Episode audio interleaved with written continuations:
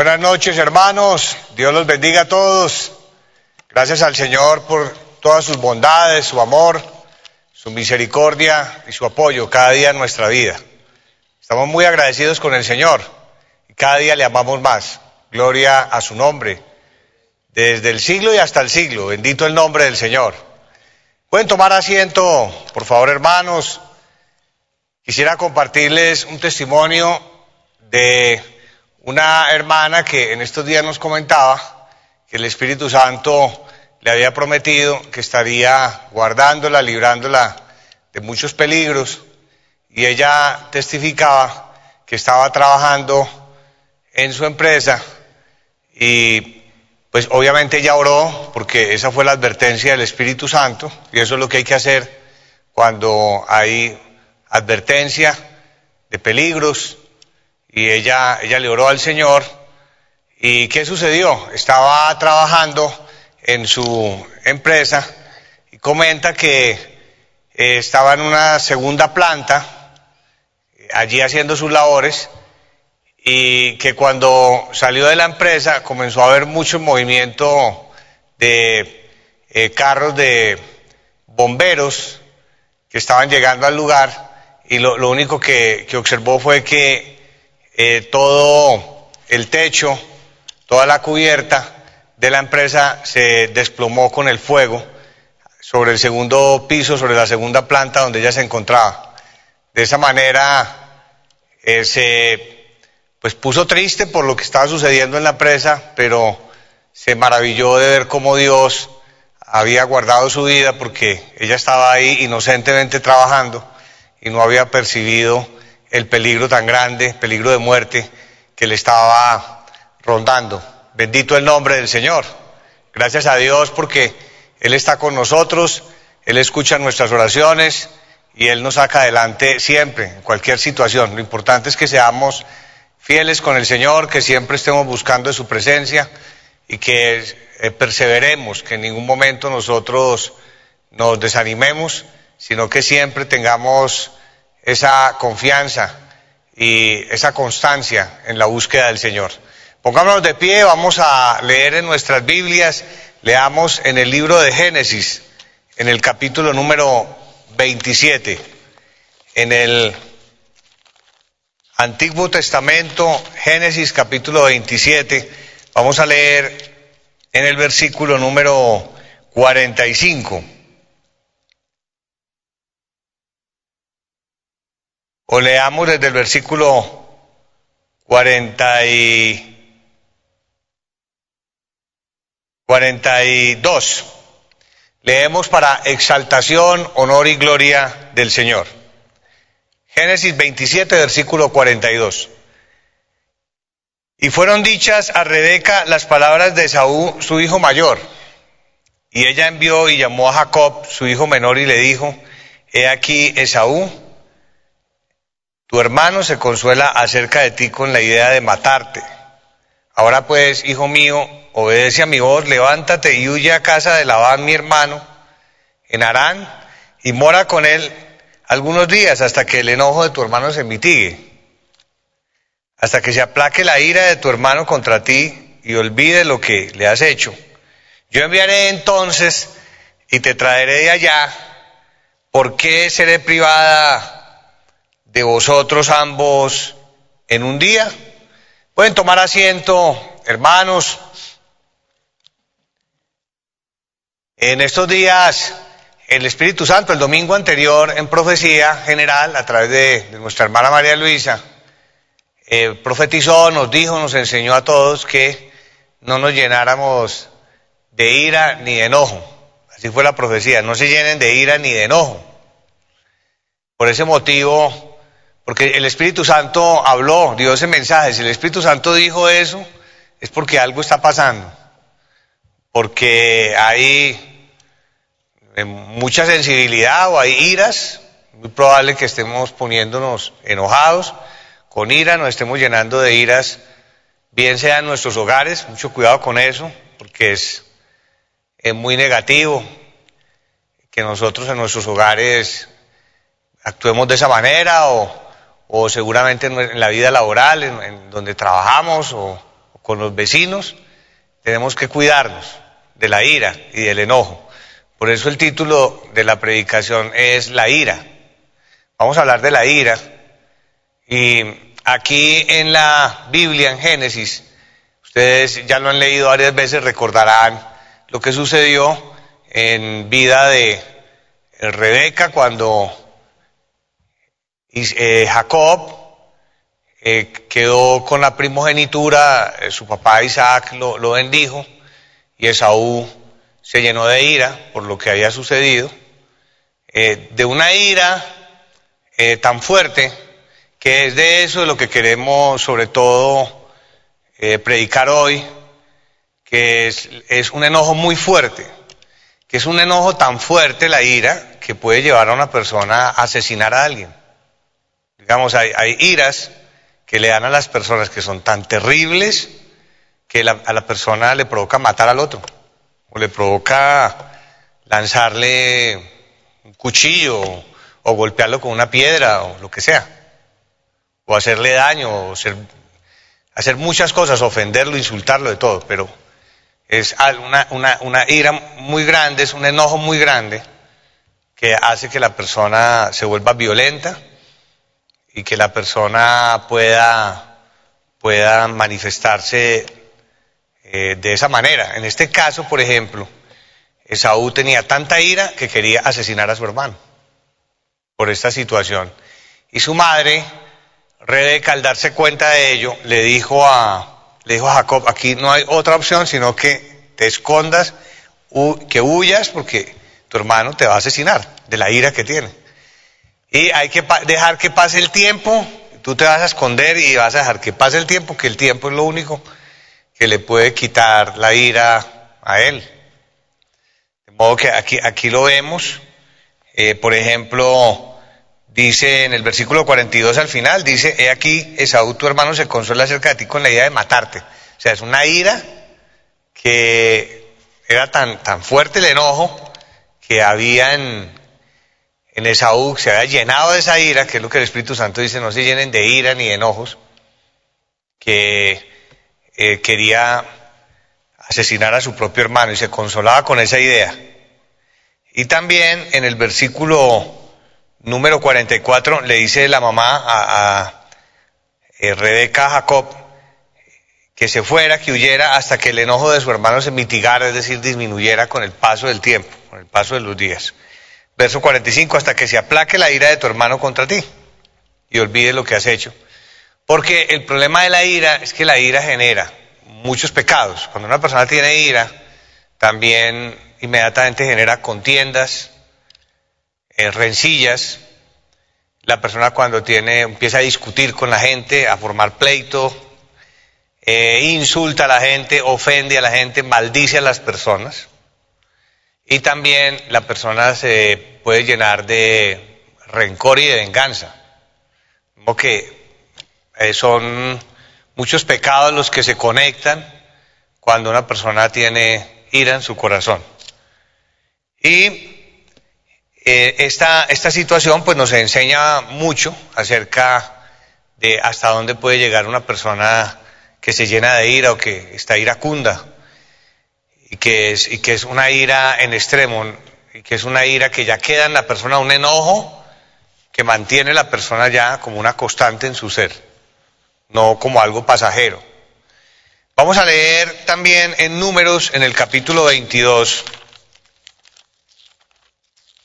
Más adelante vamos a leer lo que le pasó a Jonás con, con eh, un enojo que tuvo, pero fue un enojo pasajero.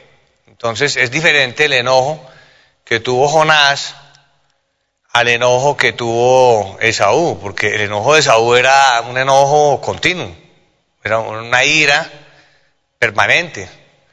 Y esa ira que se convirtió en una constante en la vida de él, lo, iba a llevar a, quitarle la vida a su propio hermano. En el caso de, de Jonás, vamos a ver que fue algo pasajero, entonces es diferente un momento de enojo, es algo pasajero, transitorio, y que no, no, no, se traduce en una venganza, en un rencor, y otra cosa es un enojo que se prolonga en el tiempo, una ira que lleva a la persona a que quiera hacerle daño a otro y que se prolonga esa situación eh, durante, durante los meses, los años, en ojos de años.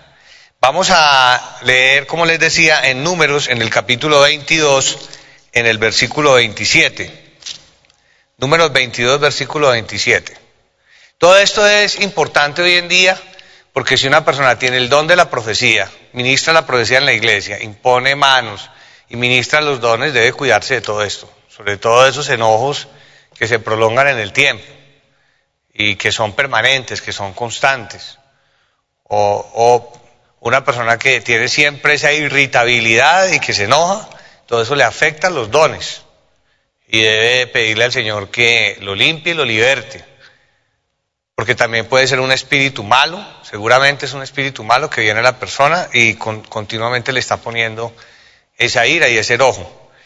Aquí en números, en el capítulo número 22, vamos a leer en el versículo 27. Nuestra hermana María Luisa en estos días nos enseñó este pasaje, entonces no, no voy a entrar a profundizar que eh, fue el rey Balak que contrató a un adivino que se llamaba Balán para que maldijera al pueblo de Israel.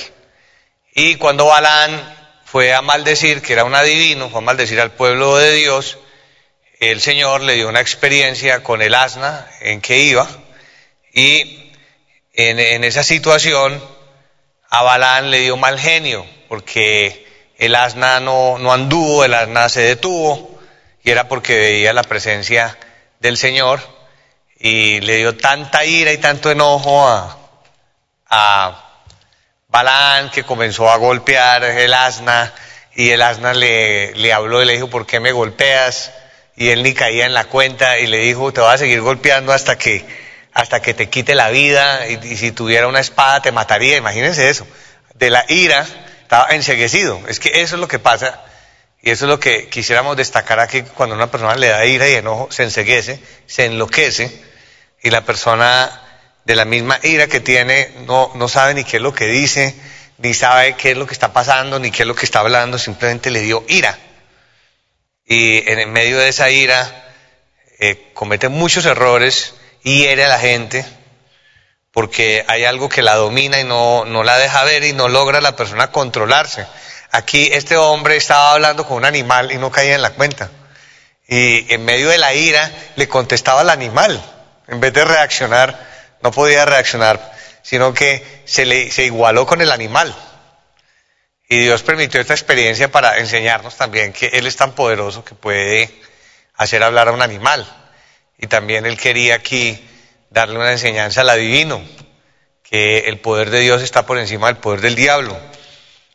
Entonces, leamos en el versículo número 27, y viendo el asna, al ángel de Jehová se echó debajo de Balán, y Balán se enojó y azotó al asna con un palo. Ahí está el enojo de Balán. Entonces Jehová abrió la boca al asna, la cual dijo a Balán, ¿qué te he hecho que me has azotado estas tres veces? El animal le habló. Y Balaán respondió al asna, porque te has burlado de mí. Le dio mal genio por eso, porque el, animal no, no anduvo más. Ojalá tuviera espada en mi mano, que ahora te mataría. Estaba iracundo. Ese es un ejemplo de cómo la Biblia nos ilustra lo que son las iras y cómo una persona cuando tiene ira pierde el control y comienza a hablar sin eh, meditar, sin analizar qué es lo que está sucediendo, sin ver qué es lo que está pasando. Ahora vamos a leer en Primera de Samuel, en el capítulo 11, algo que la Biblia nos enseña sobre la ira, que a veces la ira también puede ser dada por Dios, eh, es decir, que hay momentos en que la persona eh, puede, como sucedió en este caso, que fue Dios quien vino y se manifestó, el Espíritu de Dios vino sobre Samuel, sobre Samuel no sobre Saúl, el rey Saúl, y lo, lo poseyó, lo tomó, lo llenó eh, con ira, para que el pueblo reaccionara, porque el pueblo estaba cobardado. ¿Por qué? ¿Por qué? ¿Qué había sucedido? Que los amonitas, que eran enemigos del pueblo de Israel, habían venido a amenazar a unas personas de una población que era, se llamaba Galaad y que era eh, cercano, era ese pueblo al, pueblo de Israel, de Israel y esa amenaza de, los amonitas eh, consistió en, en que les dijeron, si ustedes quieren hacer alianza con nosotros se tienen que quitar el ojo derecho. Y con eso los querían humillar, postrar, doblegar y también a la vez eh, afrentar, avergonzar al pueblo de Israel. Y eh, los eh, de Galaad se pusieron muy nerviosos y se acobardaron muchísimo y se pusieron a llorar, en fin. Y cuando le comentaron al rey Saúl que había pasado de eso, dice la Biblia que en el versículo 6, al oír estas palabras, al oír Saúl estas palabras, el Espíritu de Dios vino sobre él con poder y él se encendió en ira en gran manera, es decir, que el Espíritu Santo vino sobre él en ira, para que él reaccionara con fuerza y le dijera al pueblo, pero a ustedes qué les pasa? ¿Ustedes por qué se acobardan? ¿Por qué les da miedo? Y lo reprendiera. Es decir, que la ira no siempre es, es, mala. Puede haber momentos en que eh, a la persona le dé ira y enojo, pero eso es dado por el Espíritu Santo para reprender aquí Saúl al pueblo al pueblo de Dios que estaba lleno de miedo y de desconfianza en vez de confiar en Dios. Y eso esa ira que tuvo Saúl ese día sirvió mucho porque como era de Dios hizo reprendió al diablo. Cuando la ira es de Dios, cuando es dada por el Espíritu Santo, la persona que experimenta eso, pero eso, eso también, eso eh, simplemente es como una enseñanza, eso no es para que nosotros entonces ya no, es que vino el Espíritu Santo y me tomó y entonces ya empezó iracundo con todo el mundo y a decir de todo, no. Eso, eso es algo, eso es algo muy, es más, más como para personas que tengan madurez espiritual y que tengan la capacidad de discernir que ahí vino fue el Espíritu Santo y que vino un llamado de atención. Por ejemplo, si en alguna predicación algún día nuestra hermana María Luisa nos hace un llamado de atención, nos da una enseñanza con fuerza, pues vino el Espíritu Santo y la tomó en ese momento para eh, hacernos un llamado de atención. Y entonces eso, eso tendría una lógica. O personas que tengan la madurez para entender que es el Espíritu Santo el que está viniendo. Pero eso también para que las personas no digan, pero ¿cómo así? Esa persona que está allá enseñando en la iglesia o esa persona que, que no dice que es un ejemplo y mire cómo se enojó, pues se enojó, se enojó, hay que analizar bien, disculpen, hay que analizar bien por qué se enojó, porque es probable que se haya enojado porque el Espíritu Santo vino o porque ameritaba el enojo. Y fue un enojo transitorio, un enojo momentáneo, le dio esa ira por algo que estuvo mal hecho e hizo un llamado de atención. Y ya, y pasó. Pero eso no significa que la persona a toda hora esté con iras ni con enojos, sino que fue algo en ese momento, porque así tenía que ser, para que la gente no se escandalice y diga, ¿cómo así? Mire cómo se puso. No, es que eso está en la Biblia. Recuerden lo que le sucedió al Señor Jesucristo, cuando vio que estaban allá en el templo, mercadeando y vendiendo cosas y despreciando ese templo físico que en aquel entonces tenía valor y hoy en día templo está en, toda su plenitud, el valor está en el corazón, aunque obviamente pues nosotros le agradecemos a Dios y, queremos y amamos y cuidamos los lugares, los templos físicos que Dios nos ha dado para congregarnos, pero el Señor esa vez se puso disgustado y les llamó la atención, o también muchas veces cuando le hablaba a los fariseos les hablaba firme, y no es que el Señor Jesucristo estuviera toda hora con ira o con enojo, sino que ahí vemos que en ciertos momentos venía el Espíritu Santo y, y, hacía que él se comportara de esa forma. De modo que eso es, bíblico y eso es posible y, así es como actúa Dios. Dice, dice en el versículo 7, eh, al final dice, cayó temor de Jehová sobre el pueblo y salieron como un solo hombre a la batalla. Es decir, que esa venida del Espíritu Santo sobre Saúl eh, fue muy efectiva.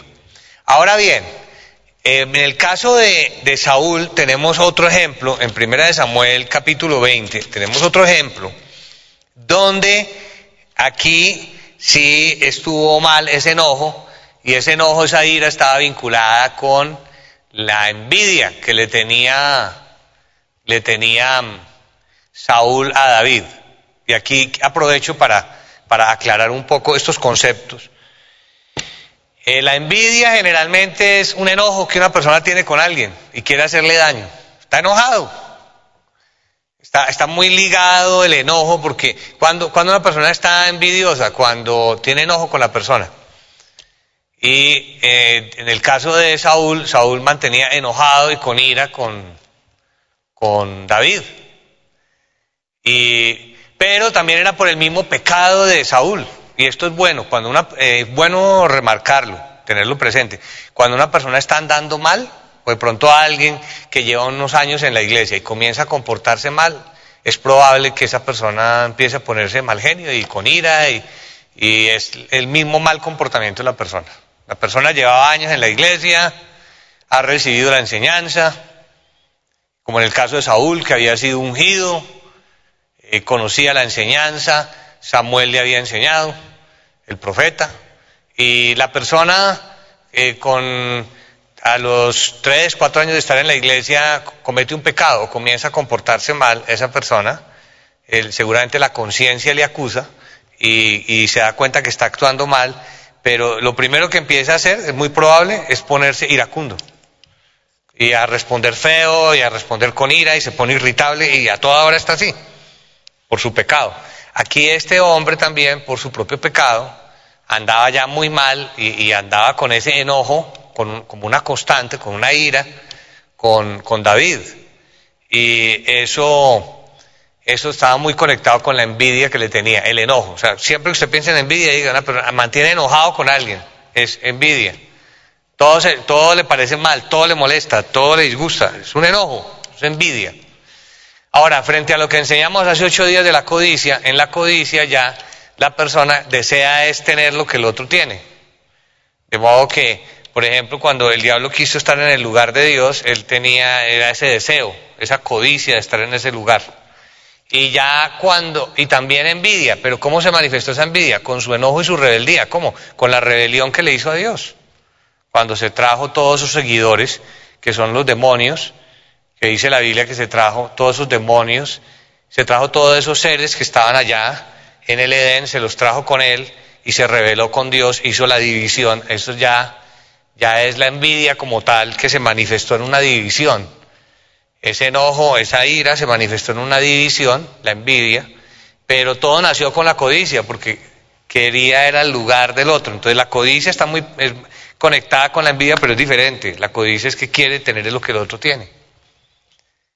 Y como quiere tener lo que el otro tiene, ya entonces da el otro paso, que es la envidia, que ya es la rebelión, que ya es la división, que ya es ese enojo y se rebeló y se trajo un grupo de, ángeles que se convirtieron luego en demonios. Y aquí en este caso, el, el, enojo estaba ligado con la envidia, no que codiciara el lugar porque pues él era el rey, pero sí ese enojo era una constante y ese es el enojo que, eh, y esa ira que, de, la, de la cual eh, estamos predicando y que nos tenemos que cuidar. ¿Y qué, qué sucedió? Que ese, se sentaban siempre a la mesa eh, a comer junto con el rey y David era invitado a la mesa y ya llevaba dos días sin venir a la mesa y Saúl siempre estaba muy pendiente de lo que estaba pasando con David y, le y dijo, bueno, seguramente está purificando el primer día que no vino el segundo día no lo volvió a ver y le preguntó al hijo. Y le dijo a Jonatán, ¿qué pasó con David que no está hoy acá? Y le dijo Jonatán, no, es que él me pidió permiso para ir a adorar a Jerusalén y le dio una ira, porque la ira también es eso, que a veces le contestan a uno ciertas cosas y eso le produce a uno mal genio y disgusto. Le dio una ira terrible, una, una ira tan grande que hubo un momento en que le lanzó una, le mandó una lanza a su propio hijo para quitarle la vida por haberle dado el permiso a David de ir a adorar a Jerusalén. De modo que ahí vemos el ejemplo de cómo es la ira, y eso es lo que uno escucha, que hay gente que le da ira que golpea a la esposa. La, golpean, esa es la violencia intrafamiliar por iras. o también todas esas cosas que se ven en los hogares, los maltratos con los hijos, Todo eso es deplorable. Eh, y, todo eso es lo que eh, nos enseña la Biblia que hay que reprochar y eso es lo que el Espíritu Santo nos está diciendo. O que si una persona, eh, digamos ahora en esta situación en que estamos de pandemia, que no tiene ingresos, que se está acabando el dinero para, para los alimentos, pues no es justificación nada para que se pongan iracundos y para que insulten en el hogar o maltraten a, los cónyuges, porque también puede haber maltrato de las esposas hacia los esposos, o insultos, o humillaciones, o viceversa, o golpes, o maltratos con los hijos, todo eso no puede ser, no puede ser, porque así Dios no nos puede bendecir, y así, así Dios no nos va a ayudar. De modo que ustedes pueden leer aquí, pueden leer aquí desde el versículo 25, Pueden leer todo este, este, pasaje donde se enseña. Lo cierto es que en el versículo 27 al final dice, ¿por qué no ha venido a comer el hijo de, Isaí hoy ni ayer? Y, y, Jonatán en el 28 le contesta, eh, ¿por qué? Y que le dio el permiso y en el 30 dice, entonces se, encendió la ira de Saúl contra Jonatán. Esa ira sí no fue el Espíritu Santo.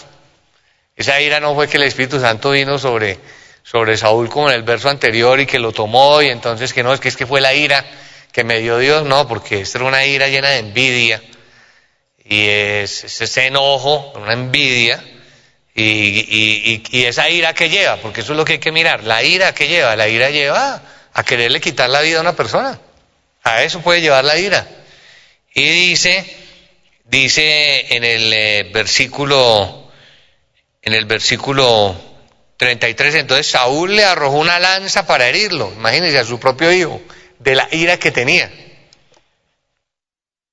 Y Jonatán le dijo en el versículo 32, y Jonatán respondió a su padre Saúl y le dijo, ¿por qué morirá? ¿Qué ha hecho? David no ha hecho nada malo. Y esto es lo que la Biblia enseña también en Efesios, vamos a leer, que los papás se tienen que cuidar de no provocar a ira a sus hijos.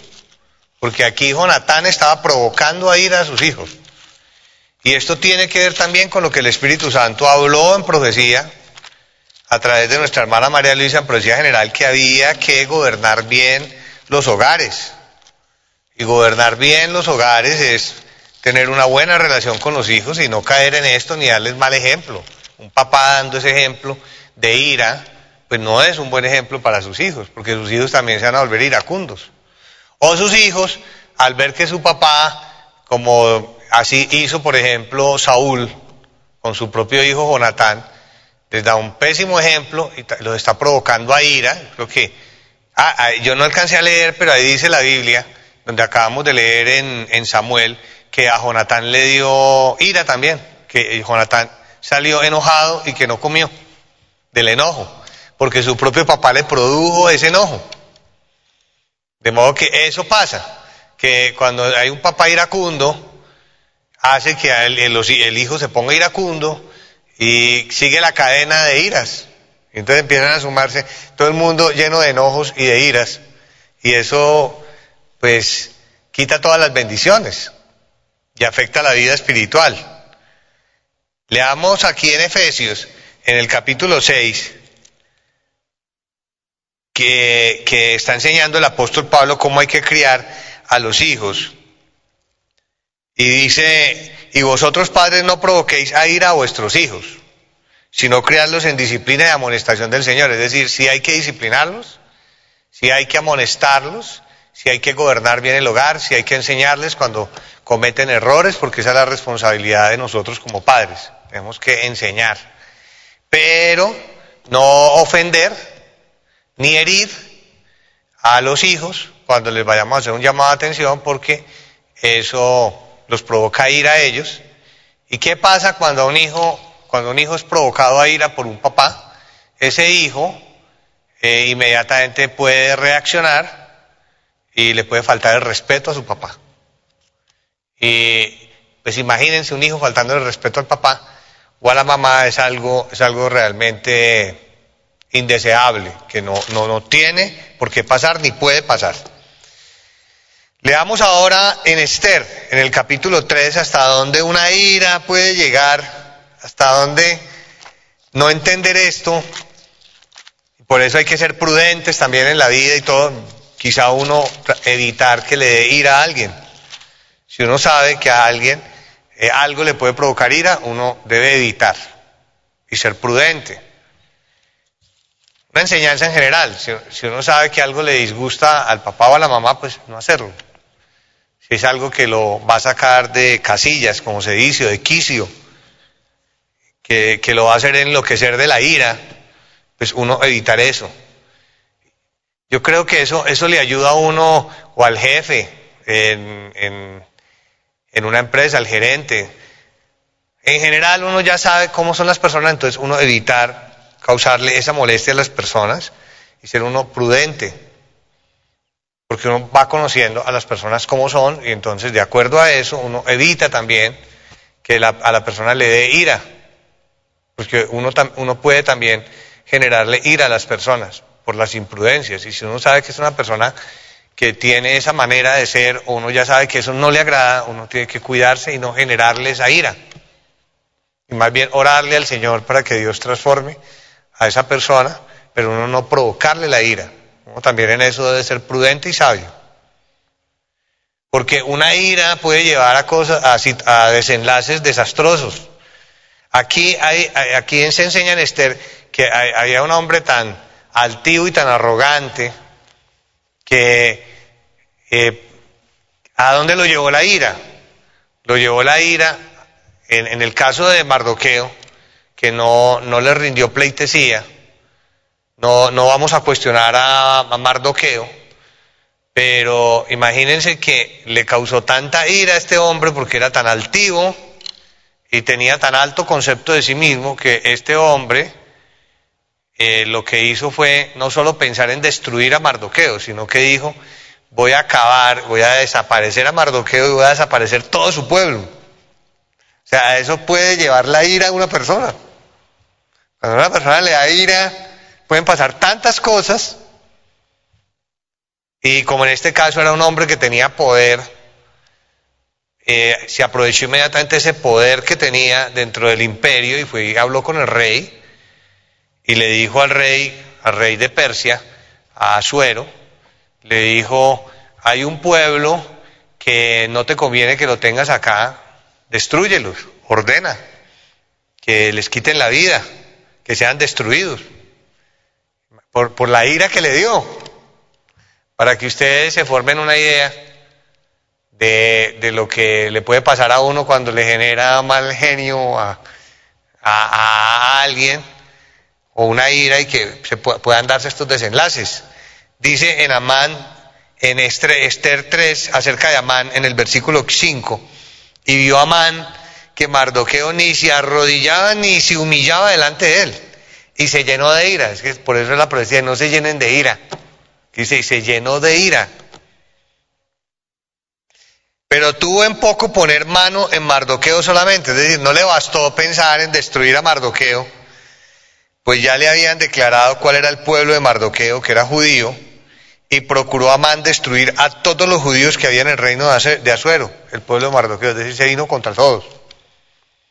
Y ya por aquí fue en el verso 8 a hablar con el rey, le pidió que les quitara la vida, al final dice, y al rey nada le beneficia dejarlos vivir, le contó al rey la versión como él la veía, le acomodó todo, y en el verso 9, el, rey pues no sabía nada, le dice, le dice, si, al, si, si place al rey decrete que sean destruidos, y ya luego ahí sale el edicto del rey y ordena la destrucción de todo el pueblo. Y fue Esther, Dios usó a Esther, para que el pueblo fuera librado. Pero ese es un ejemplo de hasta dónde puede llegar la ira. En el caso de Jonás, que les había mencionado, que fue un, enojo momentáneo, eh, es simplemente un ejemplo de cómo, de cómo se reacciona cuando la persona se enoja. Lo vamos a citar es solo como las palabras que la persona dice pero entendemos que ese enojo de, Jonás fue algo pasajero y que esos enojos no, no son los enojos ni las iras que estamos mencionando aquí, sino que los, los, son esos enojos eh, que como dice la Biblia en Efesios, y ahora vamos a leer, eh, airaos pero no pequéis, no se ponga el sol sobre vuestro enojo.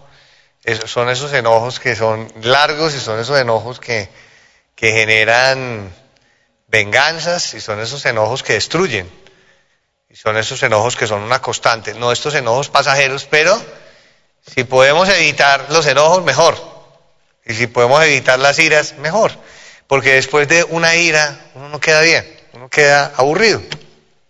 Uno queda como, ¿por qué me, por qué me dejé llevar? No había necesidad. Otras veces sí, cuando es algo ya de Dios, tenía que ser así.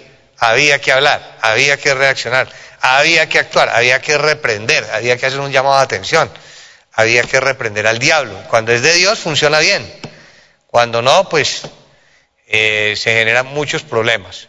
Entonces dice, dice aquí en, en Jonás capítulo 4, eh, vamos a leer en el versículo 1, pero Jonás se apesadumbró en extremo y se enojó. ¿Por qué? ¿Por qué se enojó? Porque Dios salvó o Dios tuvo misericordia del pueblo de Nínive. Y Jonás sabía que él iba a profetizar, pero que si estas personas se arrepentían, Dios las iba a perdonar y su profecía no se iba a cumplir. Y él eh, sabía de antemano que Dios era misericordioso y sabía de antemano que eso iba a, pasar, que eso era muy posible que pasara, y por eso él evitó ir hasta allá, porque él dijo, mi profecía finalmente va a quedar en el aire. Y se enojó, pero se enojó con Dios. Y eso no es correcto. Eh, a mí en estos días alguien me comentaba, me siento decepcionado de Dios. Dios a mí no me escucha, Dios a mí no me cumple. Eh, estoy contra Dios, me estoy, sintiendo enojo con Dios. Así me decía la persona. Yo le dije, eso es lo peor que usted puede hacer, enojarse con Dios. La falla la tiene usted, Dios, Dios nunca falla. Dios, el Señor nos puede probar, pero, pero el Señor siempre eh, es, es, estará ahí y, es perfecto y será perfecto en todo lo que Él permita en nuestra vida. La falla de nosotros, Dios es perfecto y bueno. Y, y aquí Jonás estaba disgustado y le dijo al Señor, verso 2, y oró a Jehová y dijo, ahora Jehová, ¿no es esto lo que yo decía estando aún en mi tierra como haciendo un reclamo? Por eso me apresuré a ir a Tarsis porque sabía que tú eres clemente, tú eres Dios clemente y piadoso, tardo en enojarte y de grande misericordia y que te arrepientes del mal. Sin embargo, ahí en medio de eso le, reconoce a Dios todas sus virtudes. Verso 3, ahora pues, oh Jehová, te ruego que me quites la vida, pero imagínese eso, o sea, tenía tanta ira que le dijo, quíteme la vida, Señor. Eso no, no, no corresponde y también puede ser que alguien en medio de esta situación económica difícil le diga al Señor, quítame la vida, no, nunca o está enojado con la vida o enojado con Dios, nunca. Porque mejor me es la muerte que la vida, no. Y en el versículo 4 miren la forma como le contesta Dios. Y Jehová le dijo, ¿haces tú bien en enojarte tanto?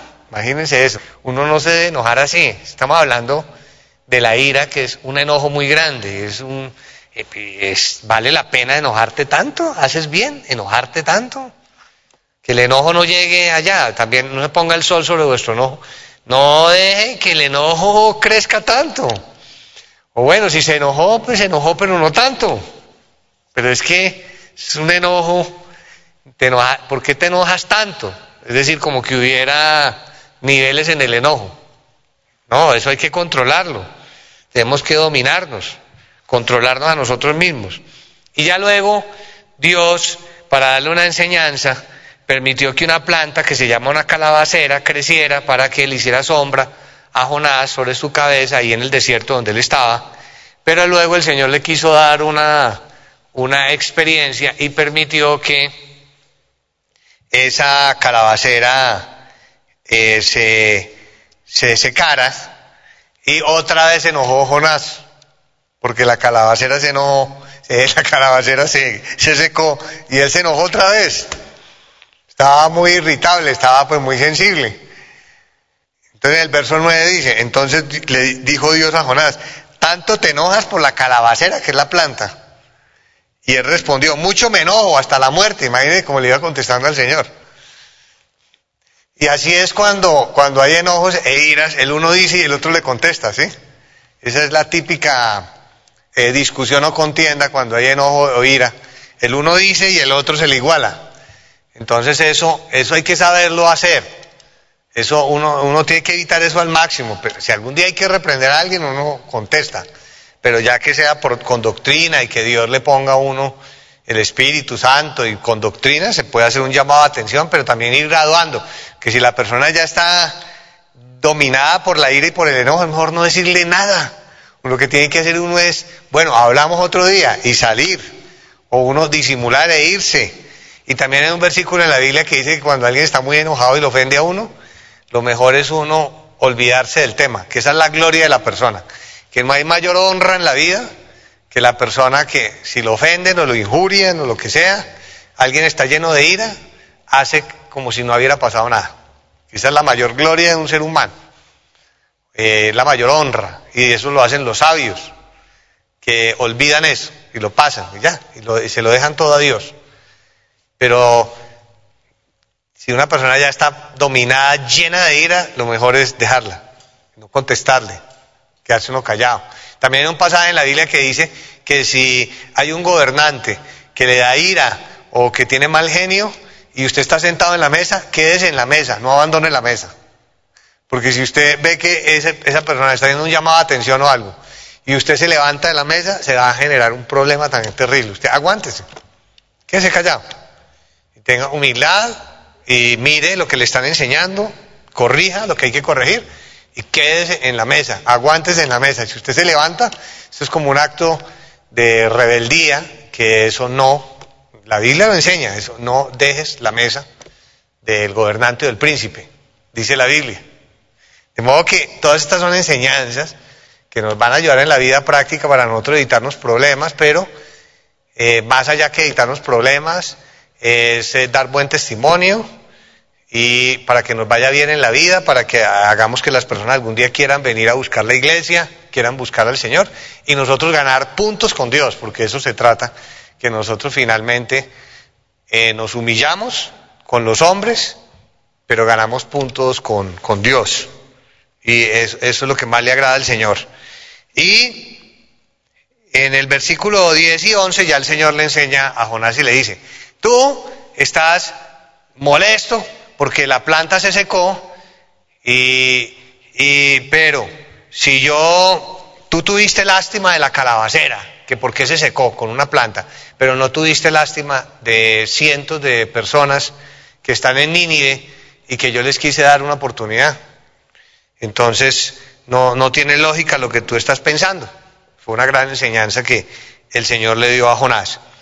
Ahora vamos a leer lo que nos enseña el libro de Proverbios en Proverbios hay bastantes versículos que hablan acerca de, este tema de la ira. Eh, yo los invitaría a que los leyeran. Hay, muchos versículos, por cuestiones de tiempo yo voy a leer solo algunos.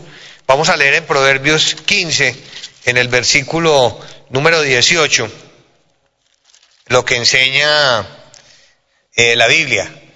Dice Proverbios 15, 18. Como nos enseña nuestra hermana María Luisa, lean el libro de Proverbios, que ahí está, están todos los temas de la vida práctica para que nos vaya bien en la vida, para que agrademos a Dios. Y que todos, todos estos consejos son consejos que eh, significan la sabiduría. La persona que practica todo esto es una persona que está adquiriendo sabiduría. Dice en el verso 18, el hombre iracundo promueve contiendas es decir, que esa es una consecuencia de la persona que le da ira, que le da enojo, que es una constante, que se molesta mucho. Ahí ya fijo viene una contienda y fijo viene o una venganza, pero ahí ya hay una consecuencia, que son las contiendas. Las contiendas son las rencillas, los pleitos, los problemas. Más el que tarda en airarse, apacigua la rencilla. De modo que eh, al decir el que tarda en airarse significa que se puede airar. Airar es que le puede dar ira o enojo pero hay que tardarse para eso. Ya si es algo en demasía y en extremo, entonces si hay que hacer un llamado de atención, se hace. Pero en general, lo que hay que hacer es quedarse callado, tolerar, si la otra persona está disgustada, huir, irse, esperar a que pasen los días, a que se le pase el mal genio y ya, si eso sigue el problema o las ofensas o lo que sea, entonces en un momento preciso, en el momento preciso, adecuado, se habla con la persona. Eh, o puede venir un momento de enojo para hacer un llamado de atención. Pero por eso dice el que tarda en airarse. Es decir, puede darse eso, pero hay que tardarse. Y, pero, está, está, pero lo enseña la Biblia, más el que tarda en airarse. Y cuando la persona se tarda en airarse, pues también apacigua la rencilla, porque para que haya rencilla eh, se necesita que el uno diga y el otro le conteste. Mientras no haya contestación, eso calma y genera paz.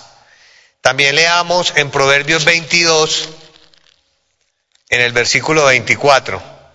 Proverbios 22, versículo 24 y 25. ¿Listos todos? Dice, no te entremetas con el iracundo, ni te acompañes con el hombre de enojos, porque seguramente la persona, como dice el versículo 25, no sea que aprenda sus maneras y tomes lazo para tu alma. El enojo, las iras son un lazo. Así como la altivez, la vanagloria dice que no caigas en lazo del diablo, en condenación del diablo, por, por, eh, por la altivez. Y aquí también dice que por la ira es un lazo. Y que si uno anda con personas así, también termina volviéndose iracundo. Enseña en Proverbios 26, en el versículo 17, dice, el que pasado, el que pasando se deja llevar de la ira en pleito ajeno, es como el que toma al perro por las orejas. Imagínense ese, ese, ese proverbio que si hay un pleito entre dos que están discutiendo y están ahí iracundos, usted no se ponga iracundo y no se meta ahí en medio del problema. Deje que ellos dos lo vayan resolviendo.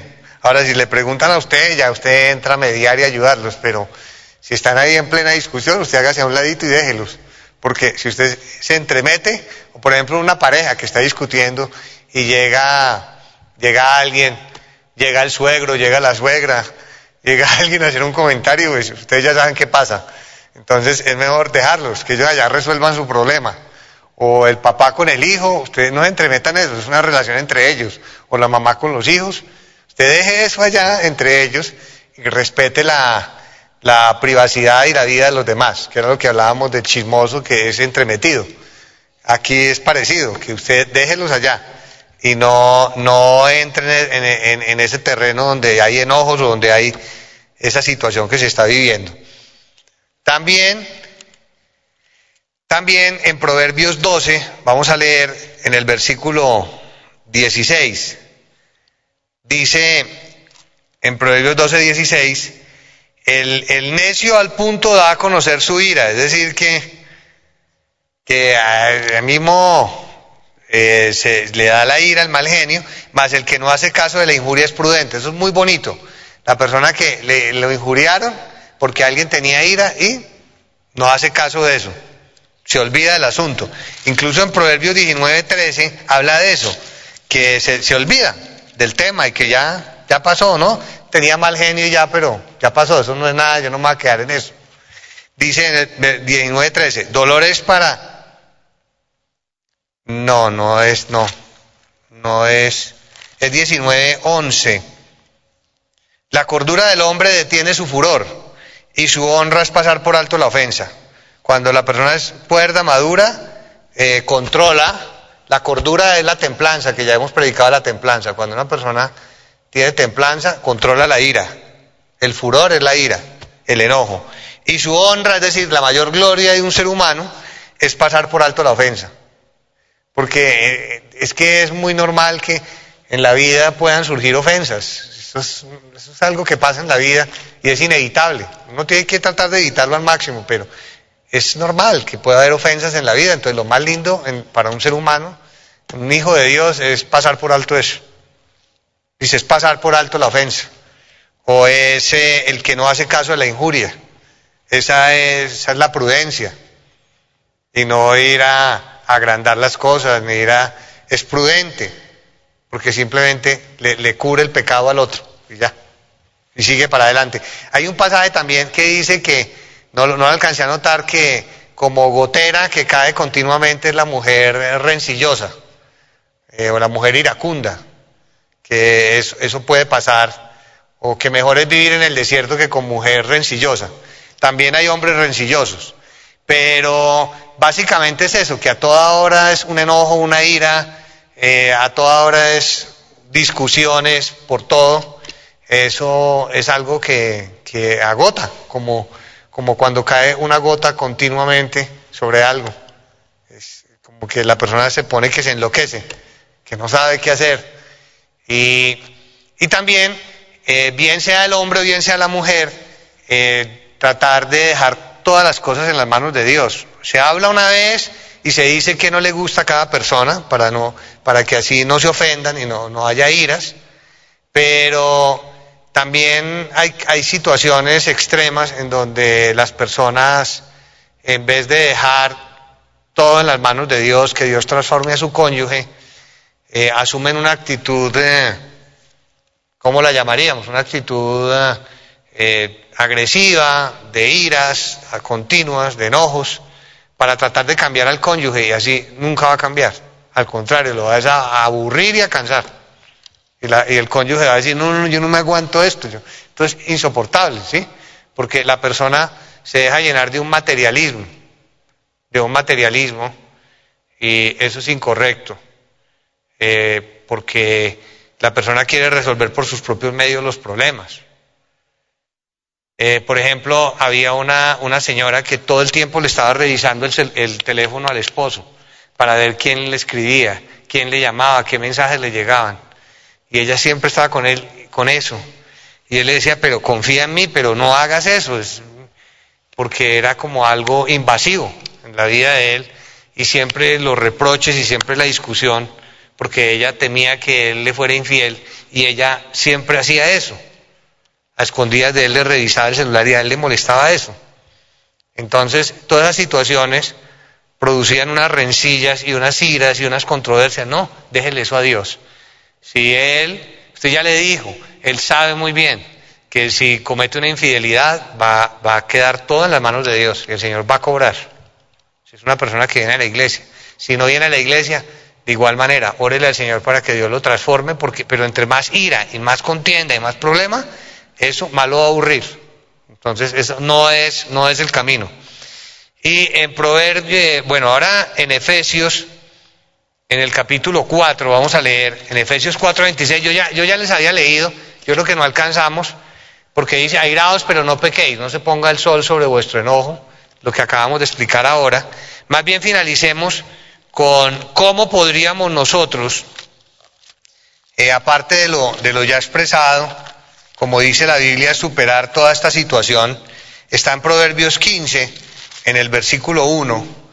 Es un consejo eh, que da la Biblia para enfrentar todas estas situaciones, y para que nosotros podamos solucionar cuando hay ira en torno a nuestra vida, enojos. Dice en Proverbios 15.1, la blanda respuesta quita la ira de modo que eso es lo que, quizá este versículo, aprenderlo de memoria, que muchos ya lo sabemos, que si alguien tiene ira, pues respóndale suave. Eso es lo que hay que hacer y ya la persona se calma. Más la palabra áspera hace subir el furor. Y si la persona está iracunda y usted le contesta igual, con ira y con una palabra áspera, pues le va a hacer subir el furor. Ahí está escrito. Entonces, ese es como el consejo. Si alguien tiene ira, usted respóndale suave y ya espera el momento adecuado para hablarle y para enseñarle, o, que él mismo le diga a usted, eh, ¿tú qué opinas? o qué has visto en mí, como que, se, como que me excedí, ¿cierto? Me siento mal por lo que pasó ese día. Entonces, entonces usted le dice, sí, porque ya le puso el tema, le dio entrada, entonces usted le dice, sí, es que eso no conviene, eso le afecta a uno la vida espiritual, uno pierde bendiciones con Dios. Pero buscar el momento para hablar siempre. Y en Romanos, en el capítulo 12, eh, un consejo que, que, dio el apóstol Pablo, si por ejemplo a usted le hicieron algo eh, terrible, lo maltrataron, le, le, le, hicieron un daño, un mal grande, y usted está dolido y usted tiene enojo, tiene ira porque lo decepcionaron, porque era una persona en la que usted confiaba, porque Usted dice, no, no hay derecho, no puede ser que me, que, me hayan hecho esto en la vida, me siento decepcionado, usted tiene ira, enojo. Usted lo que debe hacer es eh, dejar eso en las manos de Dios y decir, yo, yo, yo no me voy a vengar, ni me voy a jarrear por la ira, sino que, como dice la Biblia, eh, mío es el pago, yo, yo voy a pagar, dice la Biblia, mía es la venganza dejarle eso a Dios y decirle, Señor, esto, esto ya excede todo, yo creo que esto ya se sale de todos los parámetros, este mal que me hicieron, yo no me voy a vengar, porque es que en la antigüedad se vengaban, en la antigüedad era ojo por ojo, diente por diente. Y, la gente, y lo que imperaba era la venganza, pero ya en el Evangelio no, uno no se venga. Pero uno sí dice, si uno, si uno ya ante un dolor muy grande no es capaz con eso, y, hay ira y hay enojo y, es justificable porque le hicieron un mal, un mal muy grande, usted se consuela con este versículo y dice, Señor, como dice la Biblia, eh, tú pagarás. Y ya, y usted descansa. Y usted dice que el Señor sea el que se encargue de dar el pago. Y ya, y usted no se va a enfrentar con la persona, ni va a enojarse, ni va a llenarse de ira. Se aparta, no tiene rencor, no tiene venganza, y le deja todo a Dios. Por eso dice la Biblia en el versículo 19, eh, en Romanos 12, 19, no os venguéis vosotros mismos, amados míos, si no dejad lugar a la ira de Dios. es la ira de Dios, ya no es su ira, sino la ira de Dios. Ya Dios es el que cobra. no es la ira humana la que va a cobrar, sino que el que va a cobrar es la ira de Dios. Porque escrito está, mía es la venganza, yo pagaré, dice el Señor. Entonces, eso también le va a ayudar a usted, porque usted dice, pero qué injusticia, pero ¿cómo así que eso se va a quedar así en la vida, no? Pues no se va a quedar así en la vida, porque pues la Biblia dice que Dios es el que va a cobrar, y que es la ira de Dios, no su ira. De modo que eso también nos, vaya, nos va a ayudar mucho para que nosotros, en ese tipo de situaciones, eh, tan duras, tan difíciles, sepamos cómo manejarlas, junto con la blanda respuesta va lo otro que, que, se ha, que se ha venido diciendo. Pongámonos de pie, vamos a orarle al Señor para rogarle nos siga ayudando en nuestra vida espiritual, nos limpie, nos perfeccione, nos ayude para que entendamos bien cómo es cada, cada pecado, como enseñaba nuestra hermana María Luisa el domingo pasado, la perfección es mandamiento por mandamiento, entonces ser perfectos en la ira, que no nada de iras, ser perfectos en todo, en la envidia, no, nada de envidia. Y así uno por uno, en no ambición, no codicia, no altivez, otro, no orgullo. Y así, uno por uno, y así es la perfección. Gloria al nombre del Señor. Y todos queremos la perfección. Gloria a Dios. Y también para orar nos enseñó nuestra hermana María Luisa que si uno tiene estos pecados, uno ora y Dios no lo escucha. De modo que tenemos que pedirle al Señor que nos ayude a, superarnos en cada uno de estos puntos, que son los pecados, conocerlos muy bien, para así identificarlos cuando el diablo nos coloque las tentaciones y las trampas. Bendito Señor, te damos las gracias por todas tus bendiciones, tu amor, tu bendición. Te rogamos, Señor, nos perfecciones, en que no haya iras en nosotros ni enojos como una constante, que tú, Señor, limpies nuestra vida y así en cada uno de los pecados que estos no habiten en nuestra vida y que tú nos limpies y nos perfecciones y sanes nuestros espíritus, Señor, de toda trampa del maligno, de toda atadura, de todo defecto y pecado. Lo mismo nos sanes, nos sanes de las brujerías, hechicerías, maldiciones, nos guarde, Señor, de las depresiones y de los espíritus malos que quieran poner tristeza, que quieran poner aflicción, desilusión y deseos de no continuar en lo tuyo. Límpianos y permítenos descubrir que esas son trampas del diablo, que el diablo es mentiroso y que nosotros, Señor, eh, vamos a vencer y a derrotar todo esto. También que tú nos vas a sanar de espíritus de muerte, espíritus de enfermedad, espíritus que quieran afectar nuestra salud para limitarnos, para no dejarnos avanzar. Límpianos, Señor y perdónanos por todos los errores, por todas las debilidades, fracasos, por la falta de sabiduría, de dejarnos llevar, de dejarnos hundir, de dejarnos caer, Señor, resbalar. pero bueno, resbalamos, pero no caemos y seguimos adelante, de tu mano. Te pedimos, Señor, el, saques adelante, oh Dios, a todo tu pueblo y también quite, Señor, la pandemia en medio de la humanidad y que todo esto sirva como reflexión para que los seres humanos busquen de ti, porque si todo esto ha sucedido es por algo, tú sabes por qué y nosotros cada día entenderemos que seguramente es para que muchos seres de muchos continentes, muchas personas, eh, se acerquen a ti, conozcan que tú vives, que tú hablas, que tú existes. También, Señor, te rogamos bendigas a nuestra hermana María Luisa, con la plenitud de tu poder, de tus bendiciones, de tu protección, esté siempre a su lado. Bendigas a todas las iglesias en las naciones, a todo tu pueblo y a las personas que son recientes y que se están uniendo en la transmisión que tú, Señor, le, te manifiestes a ellos, les cumplas las promesas y que ellos vean que tú eres verdad, que, que tú eres un Dios viviente y que ellos te sigan y te amen. Gracias, Señor. Te adoramos con todo nuestro corazón, te bendecimos con todas las fuerzas de nuestro ser. Por ti, para ti vivimos. Eres adorable, hermoso y bueno. En el nombre del Señor Jesucristo. Amén. Gloria a Dios. Vamos, hermanos, a cantar el coro 79. Soy libertado. Número 79. Bendito el nombre del Señor. Gracias a nuestro Dios por su inmensa bondad y misericordia. Les envío un fuerte abrazo, hermanos. Dios los bendiga. Hasta pronto.